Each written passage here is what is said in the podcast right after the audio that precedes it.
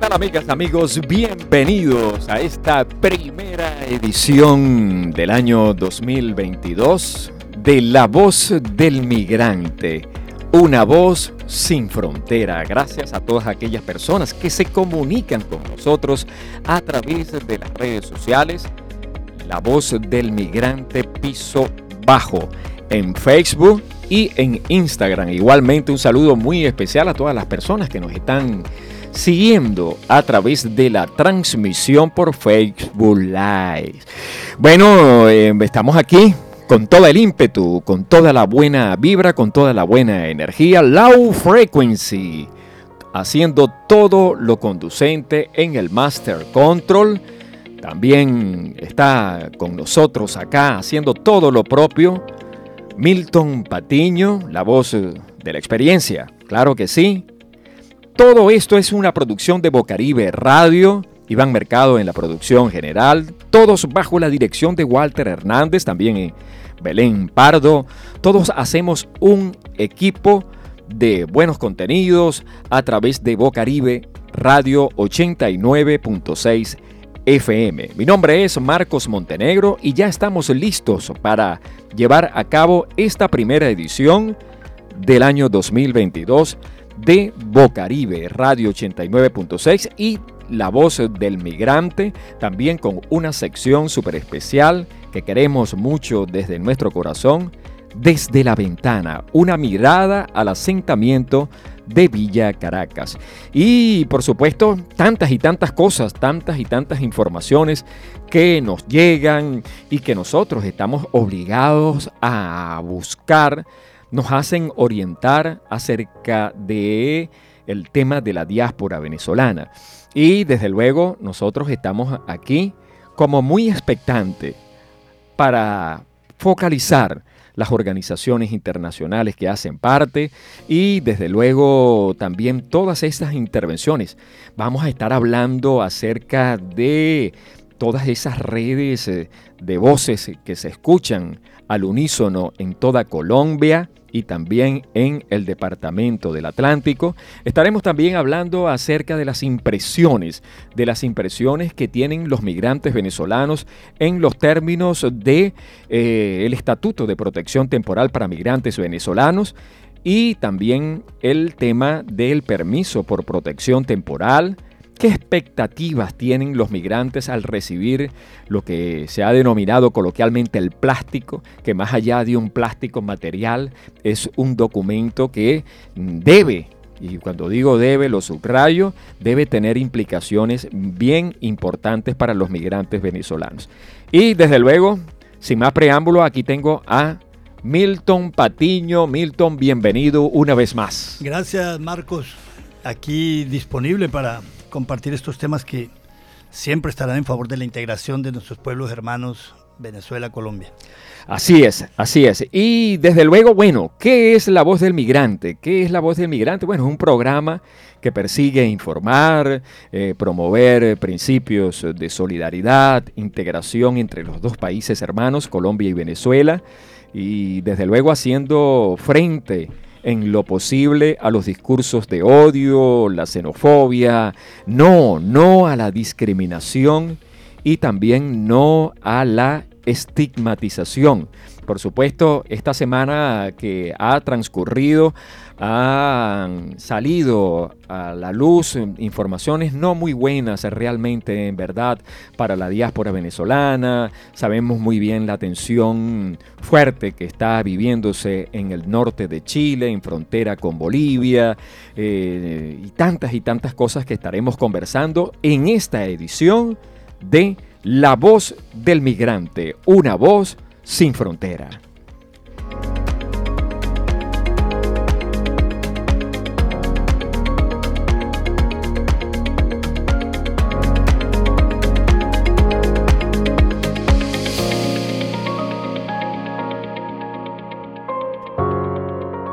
Y un tema prácticamente obligado cuando se trata de diáspora venezolana. Los migrantes salen de Venezuela, pero dejan, y eso entra en el tema del duelo, porque dejan también familiares allá en Venezuela. y la mayoría de las personas que no viajan son migrantes desde allá porque también se les va su hijo, se les va su hija y están allá viviendo toda una mala experiencia. Caso particular de los adultos mayores, Milton. ¿Cómo contar esa experiencia de los adultos mayores que se quedan en Venezuela y que no viajan por razones de su edad y por tantas circunstancias? Bueno, Marcos, esto es, ya decíamos, hay mucho que contar para este comienzo de año. Pues tenemos la participación con, con otras organizaciones de la Red de Voces Unidas por la Integración, que alguien de la red hablará. Tenemos para contar del semillero de comunicación en Villa Caracas, que lo hará también nuestra compañera de equipo. Y a mí, eh, en particular, mm, me tocó vivir a final de año una experiencia maravillosa, diría yo, con el apoyo de la Deutsche Welle Academy y la cooperación alemana, un proyecto de periodismo científico. Entonces, ahondar en las propuestas investigativas, en mi caso, pues le di continuidad, ya decía, al reconocimiento que hacemos de estar trabajando por más de un año y medio el tema de la migración en Colombia, un tema que aparecía, eh, el dato, leer el dato, aparecía en la encuesta del DANE, Departamento Administrativo Nacional de Estadística en Colombia, sobre el pulso de la migración, decían ellos, que se hizo en el último trimestre del año pasado.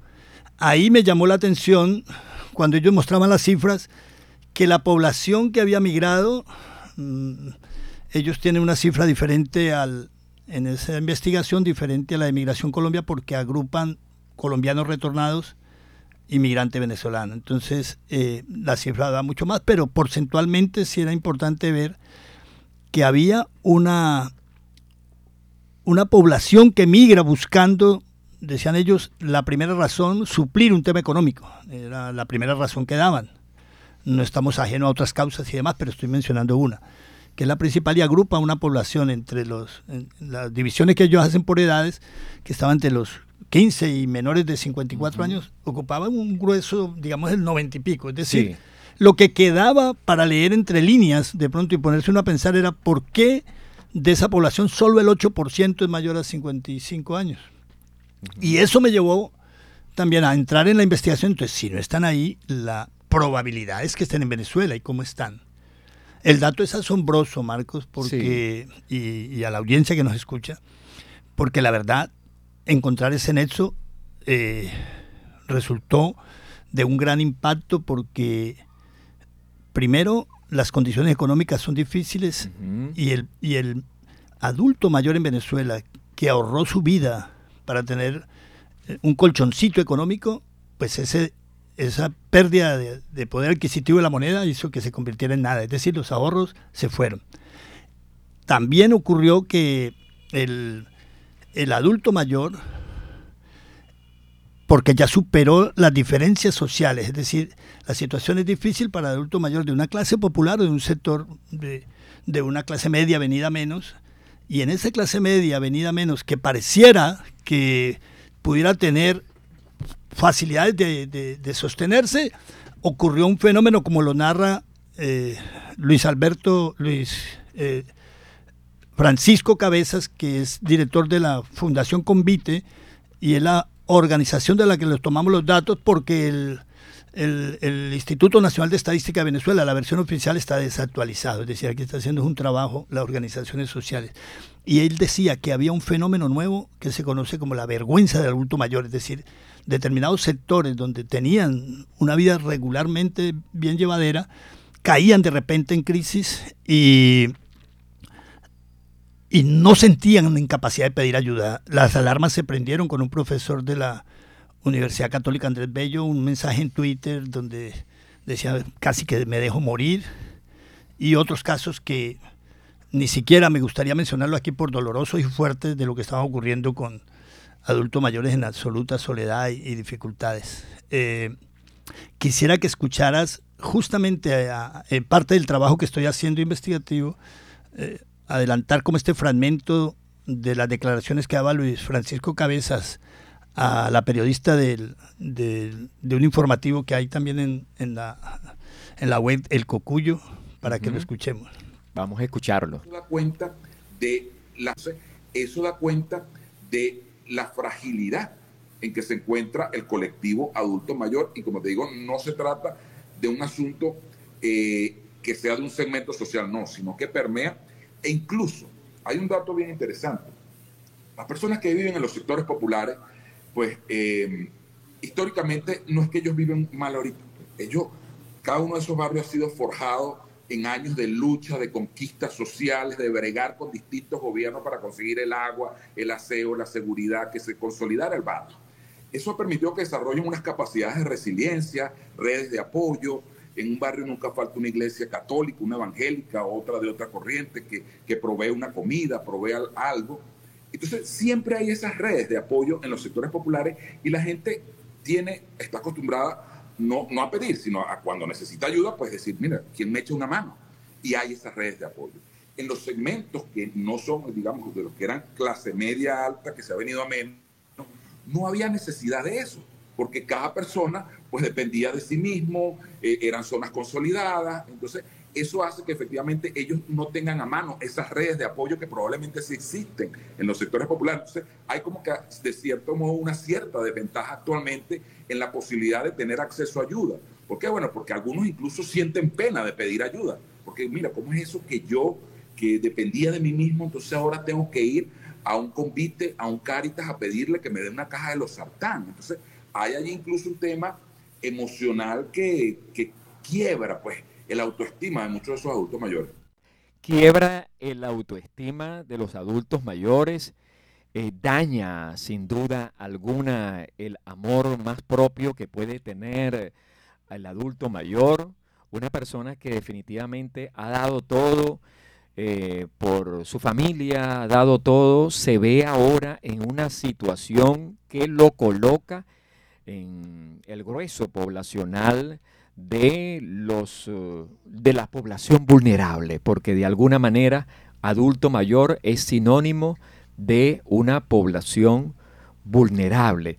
Y tal como lo comenta esta eh, persona, Francisco, él definitivamente está dando a entender que el, migrante venezolano adulto mayor es el que sencillamente eh, se les impide muchas veces al acceso de, de, derechos que son fundamentales, de derechos humanos. Él comentaba, ahora no tiene para los medicamentos más básicos. Entonces, toda esa situación ha hecho quizás que haya el resurgir de ciertamente las voces, las voces que tratan de replicar a aquellas personas que realmente no tienen voces. Y por eso es que ciertamente nacen muy seguramente redes como redes de voces unidas por la integración que definitivamente eh, habla muy bien de las organizaciones hablan muy bien de esta gente que quiere pues poner eh, en, en, en, poner en el tapete eh, situaciones que eh, atañen ciertamente a esta población, la población vulnerable. Por eso entonces qué bueno, qué bueno sería que nosotros entabláramos comunicación directa y así muy seguramente la voz del migrante va a tratar por todos los medios de eh, hacer contacto con estas redes, redes de voces unidas por la integración. Eh, son voces como por ejemplo la de Alejandro de la Hoz. Por supuesto, Alejandro de la Hoz. Yo mismo lo he visto actuar. Gran amigo. Bienvenido, Alejandro, a La Voz del Migrante, una voz sin frontera. Muy buenos días. Buenos días, Marco. Qué gusto saludarte, qué gusto coincidir también en estos espacios donde seguimos construyendo, seguimos trabajando. Así es, así es. Este, fíjate lo siguiente, este, esta red de, de, Voces Unidas por la Integración está en la ciudad de Barranquilla, ¿verdad, Alejandro?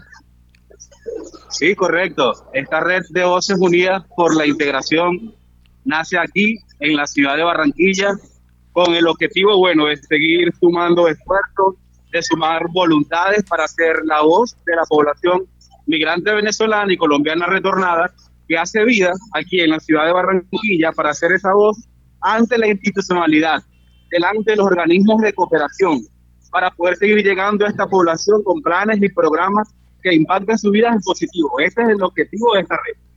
Sí, y fíjate que, que, eso va muy de la mano con lo de la agencia cultural de la, de la cual tú eres representante, ¿no? Que es la agencia cultural A780. ¿Qué se tiene? ¿Qué se viene para este año 2022 para esa bonita agencia cultural que no ha hecho sino poner en alto a los niños, poner en alto a los jóvenes? ¿Qué se viene? ¿Qué nos puedes decir, Alejandro?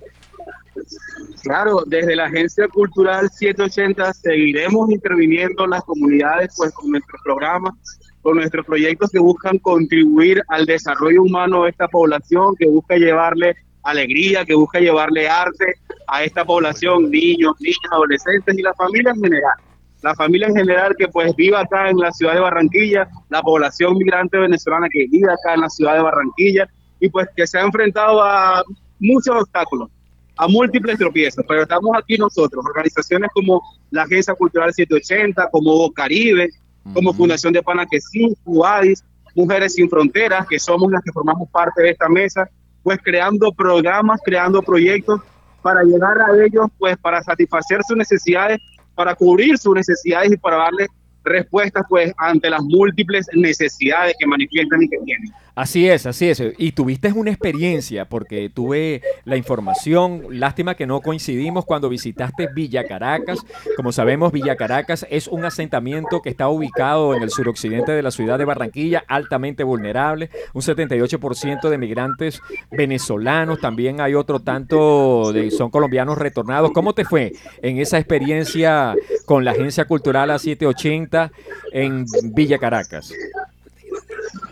Bueno, fue una experiencia altamente enriquecedora, tanto para el espíritu de la agencia como para los que participaron, como para la población beneficiada.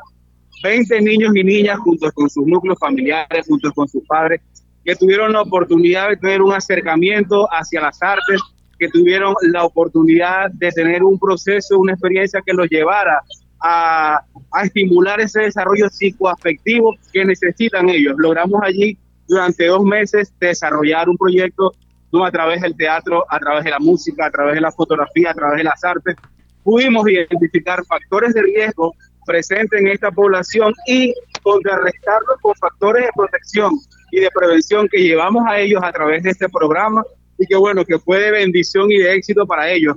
Testimonios de, niños que nos decían, he, he, logrado tener un acercamiento a la lectura, no sabía leer, pero con toda esta orientación, todo este estímulo, todo este trabajo, con la lectura de un guion teatral, pues me ha llevado, me ha estimulado a querer leer y entonces a sus padres a insertar a ese niño en el sistema educativo. La verdad que fue una experiencia muy enriquecedora y así como esa, pues otras tantas también que seguimos sumando y que seguiremos llegando a esta comunidad en este 2022 con las iniciativas, con los programas de intervención que desarrollamos desde la agencia cultural y bueno, como te digo, promovidos por la red unidas de la red de voces unidas por la integración, que es una iniciativa pues, por es una iniciativa que lidera conectando caminos por los derechos en su afán de dejar la capacidad instalada acá en el distrito para que las organizaciones sigamos llegando de manera efectiva a la población migrante venezolana. No, no, excelente, excelente, este Alejandro. Y fíjate que para la gente que a lo mejor le suena nuevo Red de Voces Unidas por la Integración, te pregunto rápidamente, ¿quiénes hacen parte? ¿Quiénes hacen parte de esa organización? Para que nos eh, eh, expliques un poquito. Sí, eh, hasta el momento somos cinco organizaciones que formamos parte de la mesa de la Red de Voces Unidas por la Integración. La Agencia Cultural 780, la Fundación de Panaquesí, Bocaribe, Suárez y la organización Mujeres Sin Fronteras. Pues que hace algún tiempo hemos venido desarrollando un trabajo en beneficio de la población migrante venezolana y en el momento somos las organizaciones que formamos parte de esta mesa, pero que seguramente a medida que vayamos creciendo, que vayamos consolidando nuestras acciones, se sumarán más organizaciones para seguir fortaleciendo y fomentando el trabajo en beneficio de la población migrante venezolana. Bueno, excelente, Alejandro. De verdad que es gratificante para mí sacar al aire a un joven talento. Pronto te queremos ver, te queremos ver con los títeres otra vez, llevándole alegría a tanta y tanta gente, a tanta población vulnerable. Bueno, un saludo, Alejandro, unas palabras finales eh, para la gente que te escucha y que te ama también a través de las redes sociales, Facebook y también en Instagram, que, eres muy activo. Claro, no, agradecidos, agradecidos Marco con Bocaribe, con, con tu programa por este espacio, pues por esta oportunidad de llevarle a la colectividad esta información, de que sepan que hay una organización, que hay organizaciones que están integradas en una mesa de trabajo trabajando, valga redundancia, en función de seguir llevándole bienestar, de seguir ejecutando planes y programas que impacten en positivos para su vida, pues que síganos en nuestras redes sociales, en las redes sociales de las organizaciones que formamos parte de la red, la Agencia Cultural 780, FUADI, Caribe, eh, Bocaribe, Fundefana, síganos en nuestras redes y por allí pues estarán informándose del trabajo que hemos y que seguiremos desplegando acá en la ciudad de Barranquilla y su área metropolitana. Estás escuchando La Voz del Migrante, una voz sin frontera.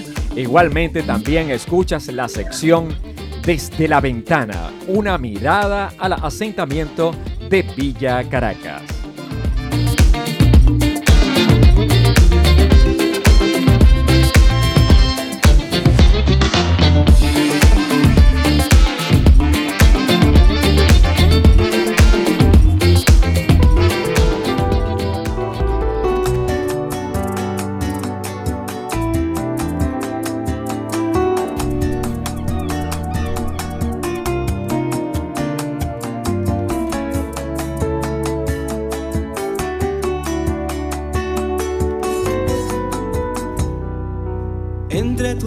Crecí, en tu calor caminé, por tus calles me reí y en tus playas me bañé, en tus médanos corrí, tus montañas escalé, en tus bosques me perdí y a tus mujeres amé. Paraíso tropical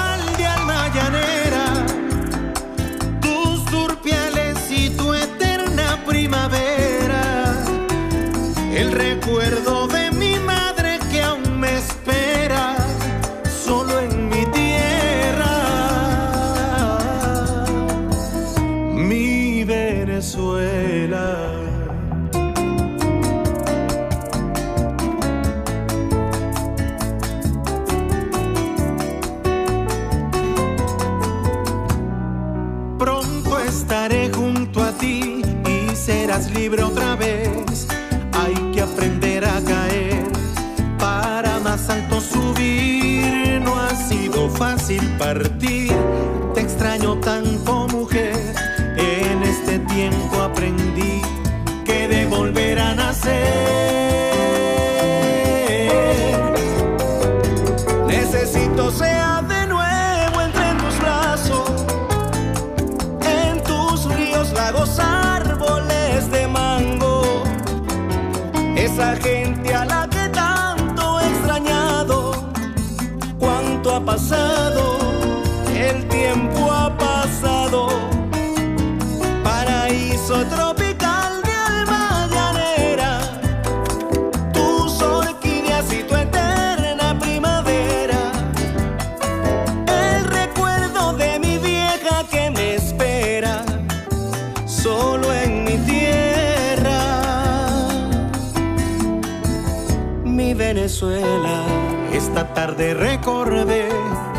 el aroma de mi casa que siempre huele a café.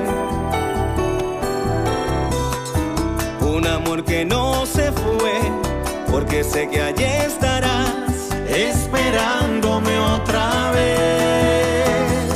Paraíso tropical de alma y tu eterna primavera.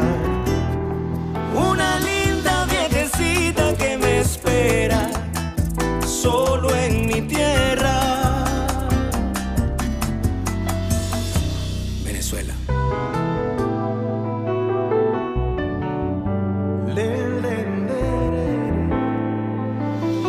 Bueno, estás escuchando la voz del migrante, una voz sin frontera, low frequency en el Master Control, la voz de la experiencia Milton Patiño, quien les habla Marcos T. Montenegro. Estamos aquí con todos ustedes. Muchísimas gracias a todas aquellas personas que están comunicándose con nosotros a través de las redes sociales, específicamente Facebook Live y las personas que nos siguen. De verdad, muchísimas gracias. También puedes eh, ubicarnos a través de La Voz del Migrante Piso Bajo en Facebook y también en Instagram.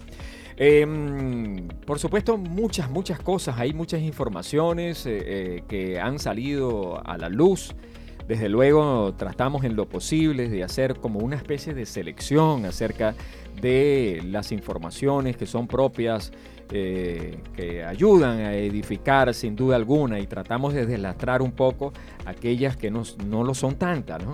Eh, como les decía al comienzo, estamos en una situación bien tensa en el país Chile, eh, con una declaración eh, de una, un estado de excepción. El estado de excepción, en pocas palabras, lo que implica es que se restringen los derechos más fundamentales como el libre tránsito, por ejemplo, o la propiedad privada. Es decir, las Fuerzas Armadas pueden entrar en tu hogar, las Fuerzas Armadas pueden de alguna manera este, solventar la situación de Estado. Esa es una información que si a ver vamos, nosotros la vemos, la estamos digeriendo que somos comunicadores sociales, pero qué bueno es ver la experiencia de los semilleros, de los semilleros comunicacionales y tenemos por supuesto la grata experiencia de un trabajo llevado de la mano con Bocaribe Radio de los llamados semilleros comunicacionales. Y desde luego nadie mejor para hablarnos acerca de esos semilleros que la propia Susana. Susana Vaca, te queremos con el corazón, Susana, y creo que la tenemos en línea. Muy buenos días, Susana, ¿cómo estás? Buenos días, Marcos. Buenos días a toda la audiencia de Bocaribe y a la voz del migrante.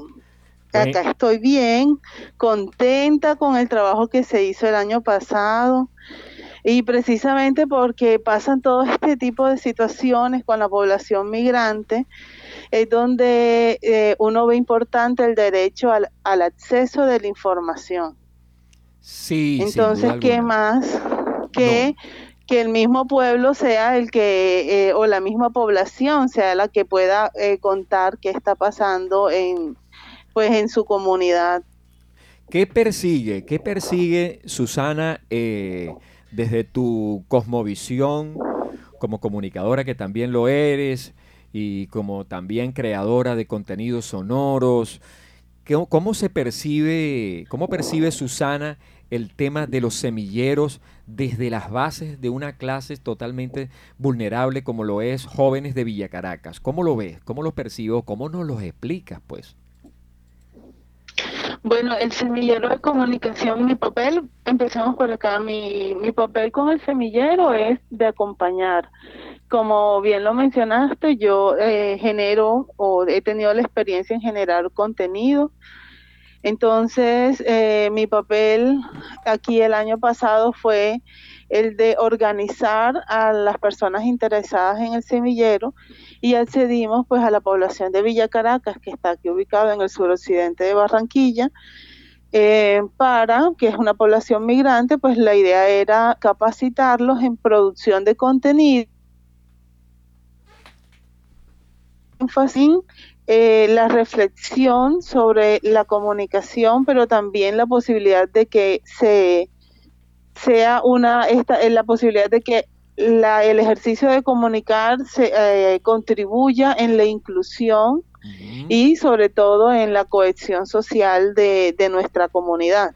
Es decir, que pudiéramos decir para esto, Sí, para esto lo que hicimos fue hacer unas capacitaciones en alfabetización mediática informacional y donde hablamos sobre los discursos de odio que hemos normalizado en torno a la población migrante. Y además lo complementamos cuando ya tenemos esa, esa posibilidad de poder distinguir qué información nos están dando y qué hacemos con esa información que nos dan. Eh, también eh, la población estuvo en una capacitación que era de producción radial. Entonces, con Walter Hernández, em, estuvieron aprendiendo a hacer contenido radial y bueno, eh, con la posibilidad también de que contaran desde cómo llegaron y experiencias que han tenido. Qué bueno. Eh, como migrantes, sí. Excelente, excelente. Y fíjate que esa experiencia que han tenido, me imagino que ustedes eh, eh, hicieron pues un proceso porque tanta y tanta gente que quiere participar. ¿Y cómo hicieron? ¿Cómo hicieron ustedes con ese proceso de selección de los jóvenes eh, para el semillero? Bueno, lo primero que hicimos como organización eh, fue hacer una alianza con los Camilos, que ya venían trabajando con un proyecto del BIP eh, en la comunidad. Entonces, eh, la selección del semillero se fue como decantando, ¿no? Muchas personas participaron, fueron alrededor de 30 personas que participaron en las jornadas de capacitación. Y es importante este tema de las jornadas de capacitación porque aparte de dejar instalada unas, eh, oh, perdón, ves que esa palabra es como tan técnica, dejar una, unas fortalezas, sí, unas fortalezas en la comunidad, también nos permitía que ellos nos devolvieran eh, sus historias y se fortaleciera como esa necesidad y esa, eh, pues como ese don de que uno puede contar lo que está viviendo y cómo lo debe contar, porque uno cree que lo que uno vive es aparte o es solo de uno y resulta y pasa que hay muchas personas que viven cosas similares. Entonces, después de ese proceso de formación se hicieron unas reuniones de principalmente de ese grupo que estuvo en, en las capacitaciones y de ahí fueron llegando la constancia en la participación fue lo que logró que se fundamentara eh, el semillero. Ahora nosotros construimos este semillero y hicimos, fue también pensando en que eh, la estructura sirviera que fuera como algo que, que permitiera la participación eh, de otras personas a futuro. Entonces, hay unos miembros fundadores, pero los miembros activos son todos los que se acerquen y trabajen en el semillero. Excelente, y eso va muy de la mano, Susana, eh, eso va de la mano con los principios de participación eh, integracionistas y que definitivamente no hacen sino remarcar los principios también de, de, Bocaribe Radio con el principios de participación. Pero te quiero preguntar, Susana, ¿quiénes apoyan, quiénes intervienen eh, en... Háblame un poquito sobre las organizaciones que hacen parte y que de alguna manera han creído en ese proyecto tan hermoso. Bueno, Bocaribe está siendo eh, financiado hay dos tipos de apoyo, el directo, que es con que Bocaribe tiene con PAC, que es un consorcio, o sea, es la unión de varias entidades. Entonces, entre esas entidades está Abarroli, Freedom House, Internews. Y ellos son un programa, PAC, es un programa de la USAID, que es la agencia de ayuda del pueblo de los Estados Unidos. Eh, y nuestros socios locales, indudablemente, bueno, fueron estuvieron los Camilos con el proyecto El Big y eh, bueno, ahí se nos fue sumando una lista extensa porque no sé si uno, uno solo ve las organizaciones, pero también podríamos ver como a las personas que nos colaboraron, ¿no? Eh, porque también está la Fundación Minuto de Dios, Uninorte, también participó de forma directa o indirecta, FUBAD, Sí. Sí, son organizaciones que... Sí, esas son organizaciones que evidentemente los hacen, pues, eh, eh, han hecho mucha intervención, sin duda alguna. Bueno, pero ¿qué se viene? ¿Qué se viene, Susana, para este año 2022? Creo que tienen ustedes una actividad del día de mañana donde van a reunirse de nuevo, eh, por lo menos por primera vez por este año, en, en Bocaribe Radio, ¿no? Sí, nosotros, este, nuestra primera tuvo mucho queremos inventar eh, una metodología que se llama eh, acción, creación, participación. donde se ven todos estos puntos. Entonces, vamos a estar, eh, no, no será una capacitación de una dirección, sino que de una vez vamos a ir generando un contenido que estaremos compartiendo desde la emisora. Entonces los chicos del semillero sonarán en la emisora. Eh, en la emisora Bocaribe, eh, pues en una franja que nos, que nos coloquen ahí. Entonces vamos a estar generando contenido, son temas muy diversos, eh, hay de música, eh, hay de sexualidad, hay, mm, eh, bueno, hay diferentes temas, son tantos que, bueno, estamos acá organizándonos y en nuestro primer encuentro, pues estaremos desarrollando las promos, los mismos chicos estarán ahí, escucharán sus voces, porque lo que queremos es que sean las voces de ellos y pues las ideas de ellos que y las interpretaciones de ellos que estén eh, al aire. Bueno, no, no, excelente una vez más. Embelecidos estamos y asimismo también están embelecidos muchos jóvenes que creen en este bonito proyecto del semillero comunicacional de la mano, como ya lo dijiste, eh, Susana, de las organizaciones estas internacionales que han creído en este bonito proyecto y les deseamos realmente todo el éxito del mundo a esos semilleros comunicacionales de la mano con Bocaribe Radio. Bueno, un saludo, gracias. Este, despídete de toda esa gente que te quiere muchísimo, Susana.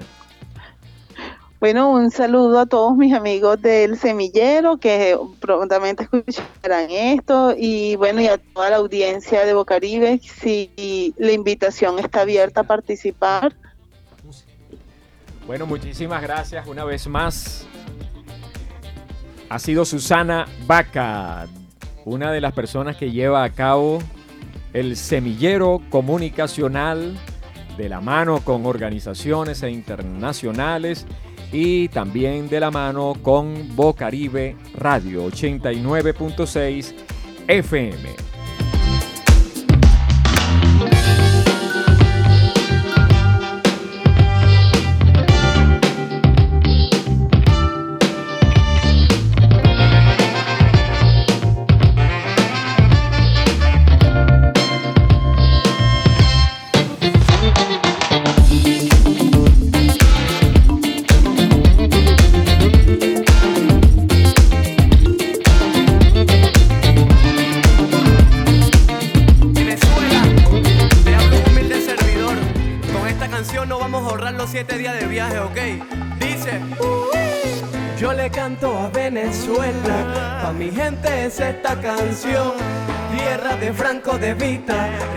Y Tío Simón. Como extraño el cafecito de mi abuela en las mañanas, los pajaritos haciendo sonido en mi ventana. Mi arepa frita hecha con la pan o con la juana. Y pa' cuando dé el calor, mi vasito full de tisana. Y luego de eso, pana, el periódico es temprano. Siempre hay un señor mayor y se saluda con la mano. Este es el de soy de allá, para todos los venezolanos. Pongo mi bandera en alto junto con todos mis hermanos. Tranquilo, mi chamo, yo sé que algún día volveremos. Y ese país libre que soñamos pronto lo tendremos. Estaremos con la familia, un café nos tomaremos. Y estos solo serán años que muchos recordaremos. Amarillo, azul y rojo, chamo, eso es una belleza. El amarillo representa nuestras riquezas, como lo es el oro, los diamantes, también el petróleo. Y eso que no estoy hablando de todas nuestras princesas. El azul representa los mares de inmensa nobleza. Como quisiera bañarme de nuevo en una playa espesa. De tan solo acordarme me causa mucha tristeza. Quien no quiere estar en Cuyagua tomando así una cerveza. El rojo representa fuerza y mucha valentía de todos los que lucharon, como nosotros hoy en día. Yo veo mi bandera y me da mucha melancolía, porque si estuviera libre, imagínate cómo sería. Me mata, sueño con Caracas y tenía un pastelito andino para echarle mi guasacaca. Le dije que voy para el Guarico y llevo mis alpargatas, porque me espera el guerrero con alpa 4 y maraca. Para mi gente del Zulia, mucho cariño y respeto. Pronto voy para Maracaibo y se los prometo. Me dijeron que los patacones de allá son muy buenos. Me como unos 5 y luego salgo para Barquisimeto. Voy para allá, mi pana, llegaré mañana. Ya quiero estar en la capital de la música venezolana. Si voy para el palenque, me quedaría una semana. La primera vez que fui me enamoré de sus mañanas. Un saludo para Para Mérida y Trujillo. Le mando un abrazo enorme desde Lima Chorrillo. Me desplazo en la pista porque para mí es sencillo. Soy el metro y veo el sol en la estación Caño Amarillo. Y a los venezolanos que caminan para nuestra tierra, tranquilo, perdimos la batalla, pero no la guerra. Yo soy de las personas que siempre a mi Dios se aferra. Con él todo es mejor y el enemigo sí se aterra. Gracias Perú, gracias Chile, gracias Argentina, gracias México, España, Estados Unidos y Filipinas. Gracias a todo el mundo porque estamos en su esquina. Venezuela te viene algo grande y no te lo imaginas. Yo soy de allá, de Venezuela lo que deseaba. Yo soy de allá, donde se come la carne mechada. Yo soy de allá, en el almuerzo tu pabellón y cuando salías del liceo la vaca para el pan con jamón. Yo soy de allá, de Venezuela lo que deseaba. Yo soy de allá, donde se come la carne mechada. Yo soy de allá, en el almuerzo tu pabellón y cuando salías del liceo la vaca para el pan con jamón. Esto solo es agradecimiento a todas las personas que nos apoyan, ok. Muchísimas uh. gracias Venezuela. Somos uno solo. Hey, Projective Record, McClinder Music.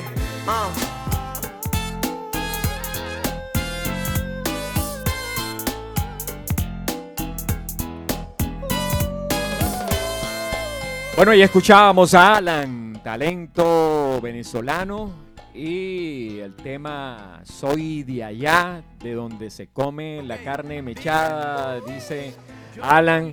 Y es que es verdad, la carne mechada forma parte de uno de los componentes eh, del pabellón, lo que es el pabellón nacional, muy similar también a lo, lo que es, viene siendo lo equivalente a la bandeja paisa pero allá se llama pabellón, carne mechada, tal como lo dice eh, Alan. Y un temazo, un temazo. Low Frequency haciendo todo lo propio allí, musicalizando en el Master Control. Milton Patiño, quien les habla, Marcos Montenegro. Y desde luego, bueno, para enfatizar un poquitico más acerca de todos estos temas tan gratificantes como el tema del semillero, de esos semilleros eh, tuvieron un trabajo pero súper, súper especial con 10 contenidos sonoros, 10 historias que definitivamente eh, Susana puso su cota aparte, pero también otras personas que pusieron alma, corazón a, a esos contenidos que los pueden ustedes buscar a través del SoundCloud y también a través de, otras redes, porque muy seguramente están replicándose, ¿no, Milton? ¿Cómo fue esa bonita experiencia? No, yo agradecerte a ti también, Marco. Fuiste, pues ya sí que partícipe, porque fueron cinco promos de donde se planteaban rutas de atención al migrante y diez historias eh, de integración que van desde los más variados temas, ¿no? Desde la vendedora de tinto hasta el señor que quiso traerse a su compañera y cuando llegó aquí se le fue con, un colombiano, eh, los duelos que, viven las personas migrantes, eh, luego por diferencias eh, de diversidad de población transmigrante, oficios que muchas veces no los concebimos, pero todo esto a partir de historias, creo que vale la pena escucharlos.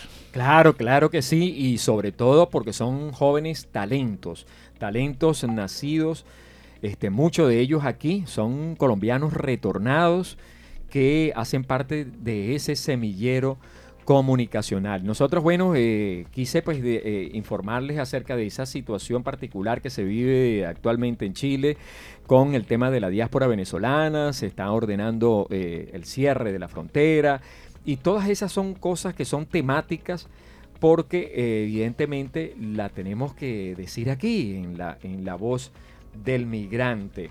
Y desde luego los venezolanos han cifrado eh, sus esperanzas en un documento, en el documento del permiso para la protección temporal. Mucha gente, y ya se habla ya del 88%, ya ha accedido al Estatuto de Protección Temporal para Migrantes Venezolanos y otro tanto están a la espera de que sea aprobado por la Unidad Administrativa Migración Colombia en los términos, en los términos, y salimos, nosotros salimos a la calle para preguntarles en pocas palabras a la gente qué es lo que realmente esperan del permiso con protección temporal. Evelyn, ¿qué te ha parecido la reunión de socialización en los términos de el Estatuto de Protección? Muy bueno, muy bueno. Eh, de numeración le daría el 9, porque es bueno saber los derechos que tenemos, también los deberes. Muchas gracias, Evelyn. ¿Su nombre, por favor? Galíndez María. ¿Qué opinión le amerita la reunión de socialización? Buenísima, le daría un 10. Gracias. Muy buenos días. ¿Tu nombre, por favor?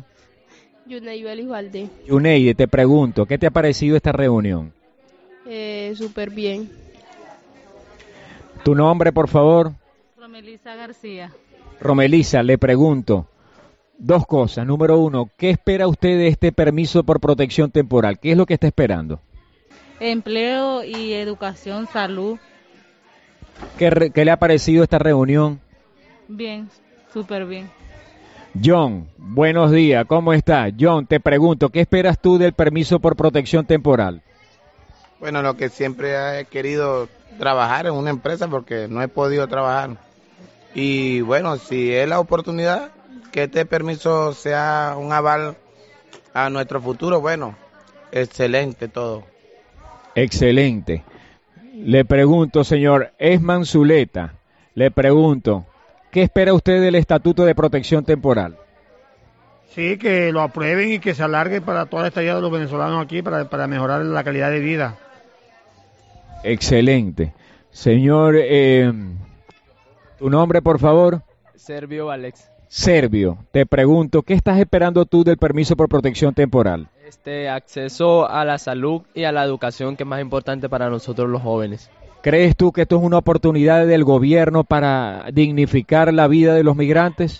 Claro que sí, ya que nos va a brindar, a abrir muchas puertas para empleo y estudios.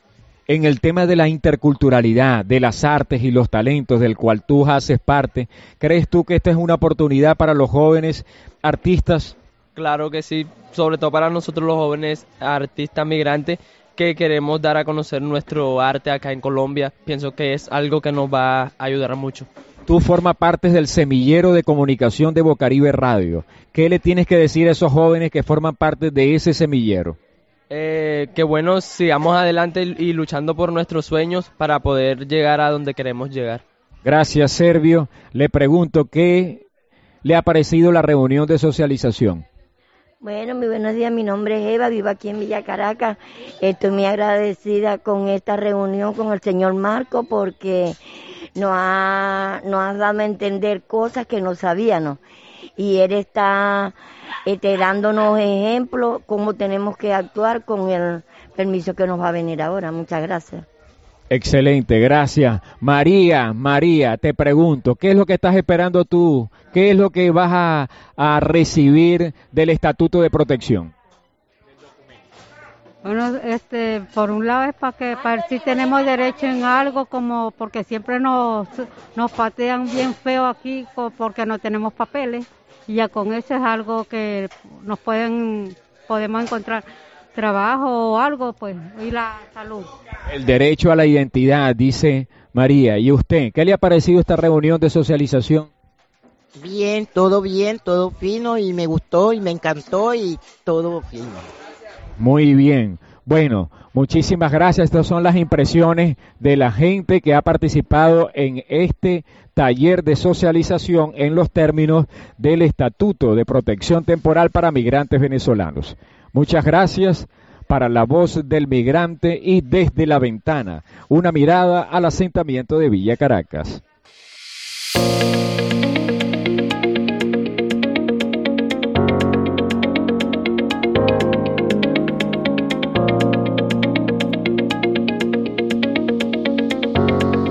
Bueno, estás escuchando La Voz del Migrante, una voz sin frontera y desde la ventana, una mirada al asentamiento de Villa Caracas.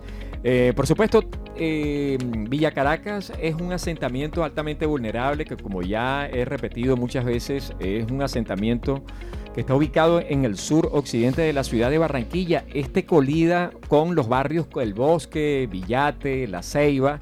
Es decir, es un asentamiento que ha tenido la intervención de eh, entidades como la de la comunidad ministro de los enfermos que dirige eh, nuestro mentor y guía, el padre Cirilo. Y desde luego también eh, hay otras organizaciones que hacen parte de esa intervención. Esta está compuesta por cuatro componentes, un componente que tiene que ver con el tema de empleabilidad, allí se les dan cursos importantísimos que ayudan a dignificar y a mejorar la calidad de vida de los participantes o los beneficiarios. Eh, también está un componente de salud con énfasis en las personas con discapacidad que también hace parte de este proyecto. Está el otro tema de los líderes. Estos líderes han sido formados por eh, la Universidad del Caribe eh, y desde luego ellos hacen la parte de todas las actividades. Entre ellos también tenemos eh, personas que hacen parte del semillero comunicacional, líderes del proyecto, y está el tema del ecoparque con esos patios y huertas caseras que al padre Cirilo también le apasiona muchísimo el tema de los cultivos y de tantas y tantas cosas. Todo eso mirando hacia la construcción de un ecoparque que mm, eh, tenemos pensado hacer actividades que traten de visibilizar un poco el tema del ecoparque. ¿Qué es lo que será el ecoparque para la ciudad de Barranquilla? Bueno, una vez más, estamos llegando al final de la voz del migrante, una voz sin frontera. Muchísimas gracias una vez más a todas aquellas personas que nos han seguido a través de las redes sociales. Eh, la voz del migrante piso bajo en Facebook y también en Instagram. Eh, por supuesto, enviamos un saludo también a toda la gente que nos eh, se comunica con nosotros a través del 317-840-4598 tiene WhatsApp. Despacio otra vez. 317-840-4598 es el contacto directo. Allí lo tienen también en las redes sociales. Y desde luego, muchísimas gracias. Este es la primera edición de La Voz del Migrante y también, por supuesto, acompañado de un equipo, debo decirme todo el máximo respeto a Low Frequency, haciendo allí lo propio en el Master Control, la voz de la experiencia, Milton Patiño. Bueno, la oportunidad para despedirnos, Milton. Gracias, Marco. No cuantas veces sea posible y el tiempo nos permite, sabes que estaremos aquí. Además, casi que sentirlo como un compromiso social. Esto ya es convicción por la integración de nuestros pueblos hermanos Colombia-Venezuela. Y nosotros nos escuchamos de nuevo el próximo viernes, cuando a partir de las 11 y hasta las 12 estaremos en una nueva edición de La Voz del Migrante, una voz sin frontera y también la sección Desde la Ventana. Una mirada al asentamiento de Villa Caracas. Chao y hasta la próxima.